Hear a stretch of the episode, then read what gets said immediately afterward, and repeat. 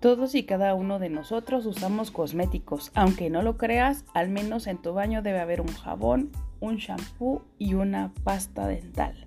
Entonces, esto es increíble.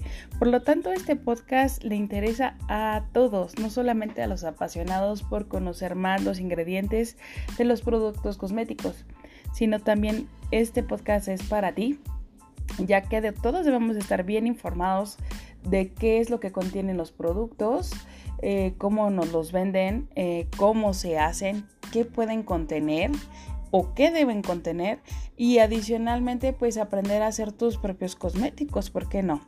Y como ya bien saben, en este podcast el lema es más conciencia y menos marketing.